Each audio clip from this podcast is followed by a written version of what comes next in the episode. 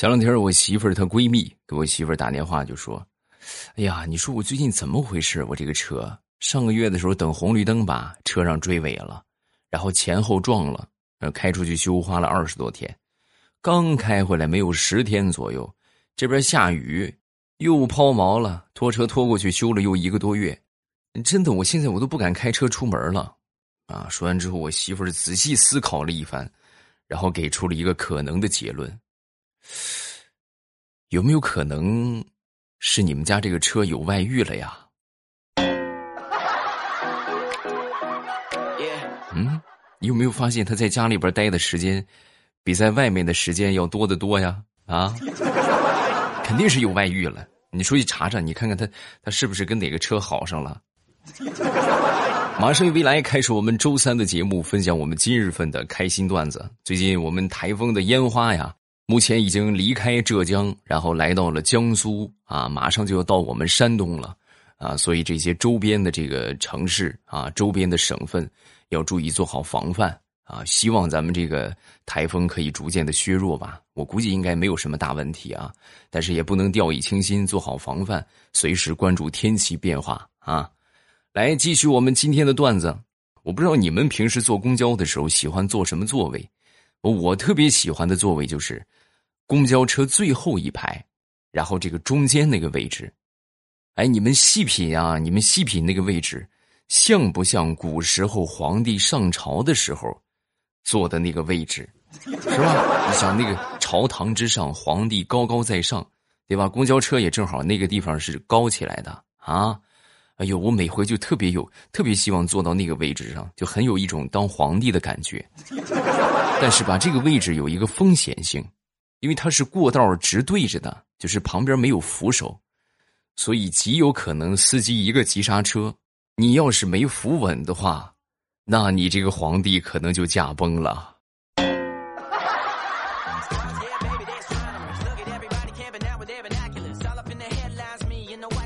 我一个叔叔前两天呢刚买了一辆新车，买车之后呢去上牌照嘛，然后呢他挑这个牌照，最后挑选了一个 M N。五二幺，啊，然后我我就问他，我说叔，你为啥挑这个牌照呢？啊，这个牌照有什么含义吗？说完之后，他悄悄的就给我解释，你看啊，M N 五二幺，美女五二幺啊，美女我爱你呀，你懂什么？回去别跟你婶儿说啊啊！然后我们俩开着车就回家了。回到家之后呢，我心说，我估计我这个婶儿看到这个牌照，她得气死。对吧，美女我爱你，那这还了得？哎，结果回到家之后，我婶一看到这个牌照，非但没生气，还很高兴，啊，然后跟我就说：“哎呦，大侄子，这你挑的号啊？啊，我不是我叔叔挑的号。哎呦，真好，你看，猛男我爱你，哎呀，太符合我了，这个牌子好。啊，那看到你们俩这么开心，我也就放心了。”说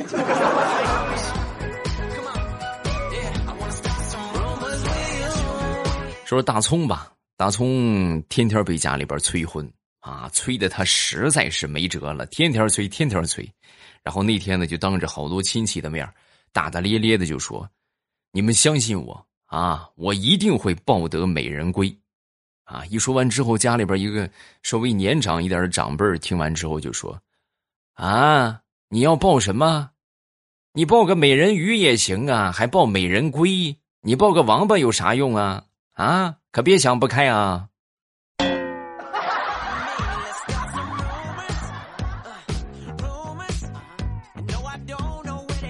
说两个人在谈恋爱，这个男的跟这个女孩就说：“亲爱的，不会做饭那就是女人的缺陷，你一定要学会做饭呐。”，啊这个女的当时听完之后皱了皱眉头，然后掏出了她男朋友的钱包，拿出一千块钱。喂，是楼下的这个特色饭店吗？你给我做一个红烧桂鱼、火腿炖甲鱼、牛奶河豚、地三鲜，送到和平家苑十二楼一号。啊，没一会儿之后呢，这个菜就送过来了。送过来，当时看着这一桌子的美味，这个女孩啊，跟她男朋友就说。我跟你说呀只要男人有钱女人就没有缺陷。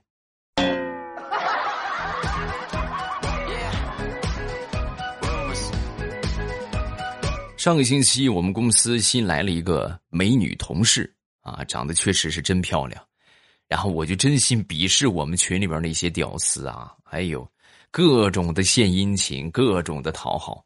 好不容易把这个妹子拉到我们公司的这个群里边然后一看妹子的网名“小龙女”，哎呀，嚯，这一下纷纷都改名啊，什么杨过、杨过一号、杨过二号，杨过都拍到五十多号了。然后这一看杨过没有市场了，又改叫神雕的啊，又叫李莫愁的，还得说是人调调，那思路清奇是吧？你们都叫杨过有什么用？调调默默的把自己的群昵称改成了志平。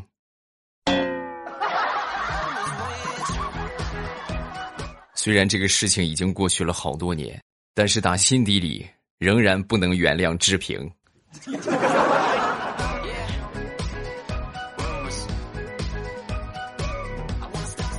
说表哥吧，表哥呢就是天生娃娃脸，有这样的啊，就长得一张小孩脸，呃，但是他已经三十多了。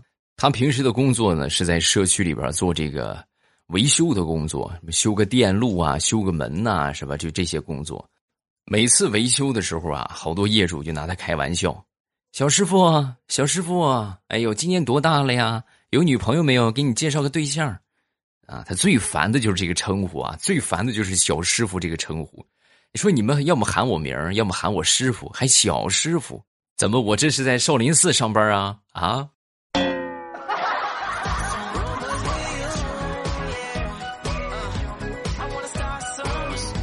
我有一个朋友，前段时间呢在研究这个《周易》啊，就是讲求这个，就是我们说的算命的根本嘛啊。然后那天呢，我就让他给我算了一下我的八字。啊，他一算完之后，当时就说：“哎呦，我跟你说，你得小心点啊！你身边这个朋友小人居多，而且基本上你看都是小人。”哎呦，然后我就赶紧问他：“我说那这个怎么破解呀？有没有什么破解之法？”说完之后，他就说：“啊，这个东西吧，我只学了上部，我就只会算，不会破解。啊，你这不完蛋了吗？你说是不是？”你要么你就不告诉我，你这告诉我了，你还破解不了。我当时我就很惶恐啊！正在我着急的时候，他又算了算，然后弱弱的跟我说：“其实吧，你也不用太在意，因为我算出来你本身也是个小人，所以你不用怕他们啊。”哎，我那个枪呢？我那个。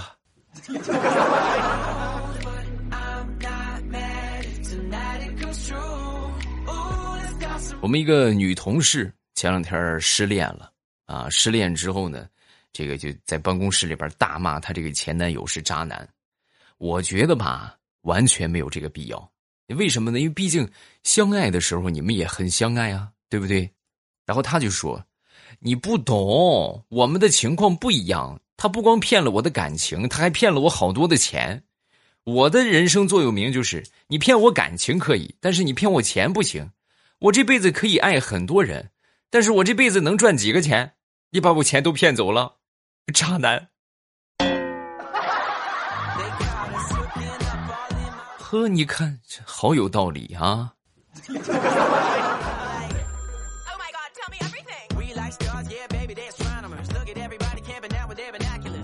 我一个同事啊，是一个女孩啊，绝对是一个狠人啊，狠到什么程度呢？最近不是在减肥吗？减肥，她硬生生的七天不吃饭，然后等到第八天的时候呢，他就把前天没吃的那些饭，一股脑的全都安排上。什么叫烧鸡、烧鹅，是吧？五花肉啊，红烧肉，各种各样的高油、高脂、高糖的，哎呦，那一通吃，啊！结果呢，坚持了有那么一个月的时间，不但一斤没瘦，反倒还胖了十斤。之后我就说他，我说，你这不叫减肥呀，你这叫作呀。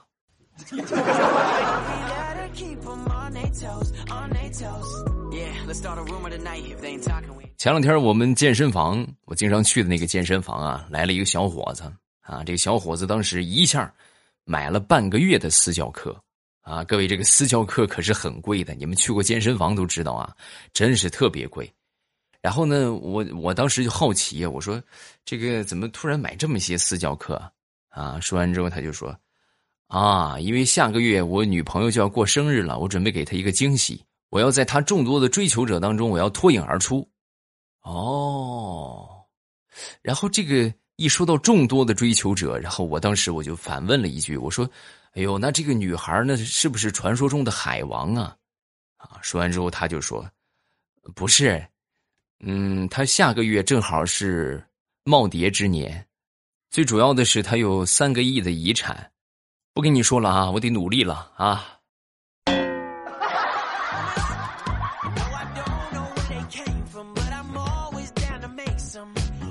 我一个同事啊，那天呢跟我分享了一个特别有意思的事就是他有一天呢肚子疼，但是肚子疼吧，他又很想去网吧上网，就坚持去了网吧。为了缓解这个肚子的疼痛啊，就特意从家里边烧了一个按摩肩膀的那种按摩器。大家家里边有没有？就是那种呃，就就是的的的震动的那个啊，可以放到好多地方去按摩。然后他就把这个按摩的按摩器啊绑到这个肚子上。绑到肚子上之后呢，当时就是衣服盖着，就显得跟个孕妇一样。然后呢，他就一边按一边上网。上了一会儿之后啊，坐在他旁边的一个小伙子不淡定了，当时跟他就说：“大姐，你你这你这胎动都这么频繁了，你还来上网啊？你快赶紧回家准备生孩子吧。”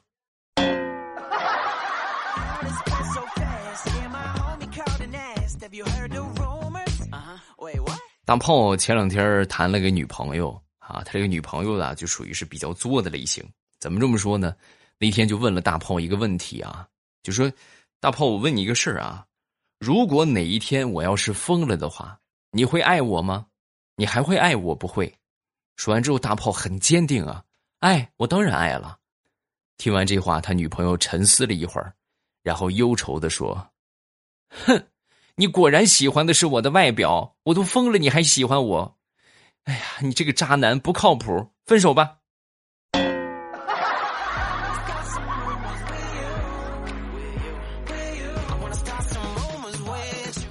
前两天去打疫苗，在打疫苗的时候啊，当时就看到有一哥们捂着胳膊捂了半天，周围人都拿很奇怪的眼神看着他，心说这有多疼啊？你捂这么半天，正纳闷的时候。就听后边有一个小姑娘就说话了：“那个大哥，你别装了啊！护士给你打的是另一个胳膊，你捂那个胳膊干啥？”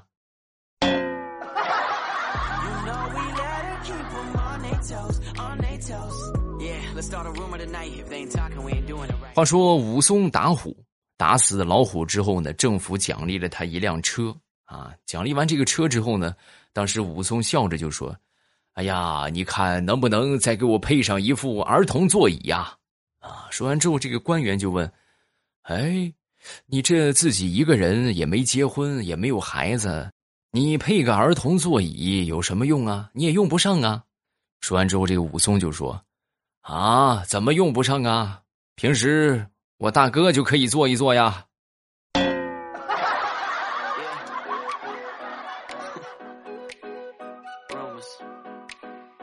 这是一个跌宕起伏的案例啊！说这个女孩们一定要擦亮眼睛啊！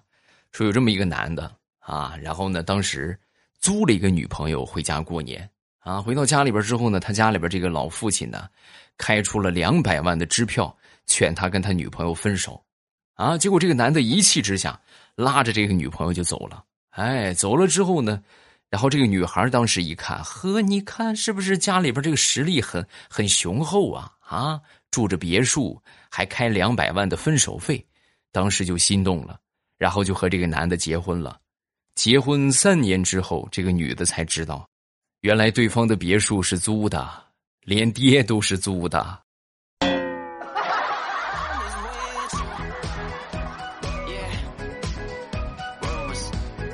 说说我表妹吧。表妹呢，有一回啊，和她同学去逛超市，然后在超市门口有一个工作人员跟她那个同学就说：“这个双肩包是不能背进去的啊，不可以。”啊，说完之后，他这个同学非常淡定的把这个书包拿下来，拿下来之后呢，背在一个肩膀上。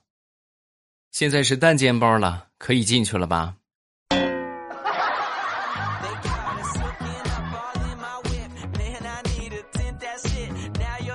说这个领导训人呐，那是没有半个小时根本下不来。他们基本上都是一套一套的，哎，就本来这个事儿可能就五分钟甚至一分钟，其实就说完，就这个事儿一说，对吧？批评一下就得了。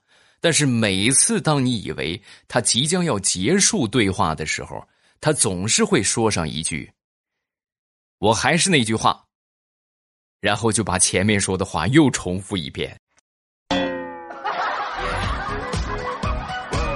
循环往复，周而复始，毫无违和感啊！就是他这么一说，咱别说半个小时，他能说一天呐啊！所以你们在挨批评的时候一定要注意啊，千万不要让领导说出“我还是那句话”。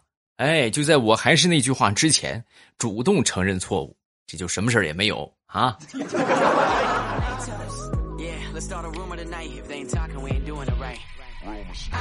我一直跟你们说呀，这个毒鸡汤啊，那都是害人的东西。不信啊，我给你们举个例子啊，你们听没听过一句话叫做“时间可以治愈一切”，听过吧？那么我就反问你们啊。请问时间可以治愈得了你的穷吗？时间可以治愈得了你的丑吗？嗯，屌丝们。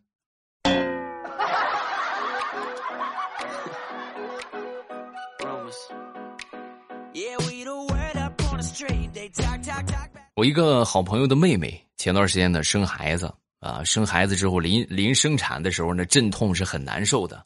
我这是个女同事啊。然后当时就给她妹妹宽心嘛，就跟她妹妹就说：“妹妹，你放松啊，放松，别着急。我跟你说，我之前生孩子的时候啊，也很疼，疼的特别厉害。然后我当时疼的时候，我就使劲骂你姐夫王八蛋，哎，王八蛋，挨千刀的。然后后来这么一骂之后，就就舒坦多了，就也就不疼了啊，这很快就生出来了。然后他妹妹当时点点头，就进产房了。”进产房的时候，果不其然，确实很难受啊！当时呢，一想起他姐说的话，扯着嗓子就吼道：“啊，姐夫，你这个王八蛋，你这个王八蛋，挨千刀打！” 哎呦，你们能想象那个画面吗？就是所有产房里边的医生，包括产房外边听到这个话的人都惊呆了。我的天哪！啊！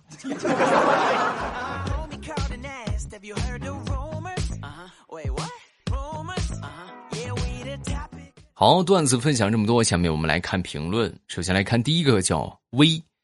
我哥说他们上学的时候宿舍都是各种灯泡，他们宿舍里边有一个人呢就不洗鞋垫然后每天呢脚出汗就把这个鞋垫啊放到宿舍的灯泡上烤鞋垫那宿舍那满满的酸爽可想而知。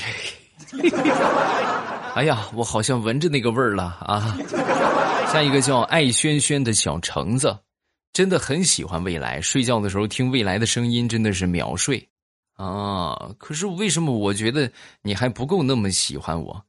你要是特别喜欢的话，你为什么不把你的名字改叫爱未来的小橙子呢？哼，我吃醋了。嗯，下一个叫阴梦，欧巴，你那么博学多才，能不能帮忙解答一个疑惑？为什么螺蛳粉闻起来那么臭，吃起来却好吃呢？哎，我能说这个螺蛳粉，其实我觉得吃起来也一般吗？但是我能吃啊，我是可以驾驭得了的。哎，不过那个味儿那是哎呦，真的，就像那个那个那个抖音上边有一个视频，他楼下有个卖螺蛳粉的，啊，你这个味道旁臭，我也不知道是什么地方的方言啊，但就感觉很搞笑啊。下一个叫李某是憨憨。基本每天晚上都听你的节目睡觉，用天猫精灵听的，不然平常天天被父母骂，有时候呢都感觉生活没奔头了呢。还好有你，每天晚上都可以轻松的入眠，第二天起来继续美好的一天。爱未来欧巴，谢谢啊，感谢大家把我这么娱乐的段子当成哄睡节目啊，也挺好，对吧？最起码咱说有用，我觉得就有价值，是吧？你如果说没用的话，那就就够呛了啊。下一个叫我的小小小草莓，欧巴的声音总是很有笑点，一本正经的搞笑。对嘛？这就是我们的特点，对吧？正经的让人发指。嗯，下一个叫你家的狗儿子，未来又是我，分享一个我和我二货女友的沙雕时光。和女朋友看电视，电视里面有男主角用嘴喂女主角喝水的画面，然后我就碰了一下我女朋友的胳膊。我女朋友是东北女孩子，结果我的二货女友当时就说：“咋啦？你也想尝尝口水的味道？”欢迎大家踊跃留言，下方评论区，哎，想发什么就发什么，有意思的段子也好，包括发生在你身上的糗事也好啊，包括想对我说的话也好。我都会在第一时间啊跟大家分享你的留言啊，然后呢，觉得段子不够听的，咱们可以拿小说来填充。目前小说的话，这个好多本了啊。收听的方法，点我的头像进主页，然后主页里边呢有这个专辑啊，你就可以看到了，在作品那一列啊，往上翻有好多啊。你喜欢完结的，可以去听这个完结的，从头听到尾啊。喜欢这个追剧的感觉，可以听正在更新的，各种各样。总有一款适合你，快来呀！我在评论区等着你。喜马拉雅，听我想听。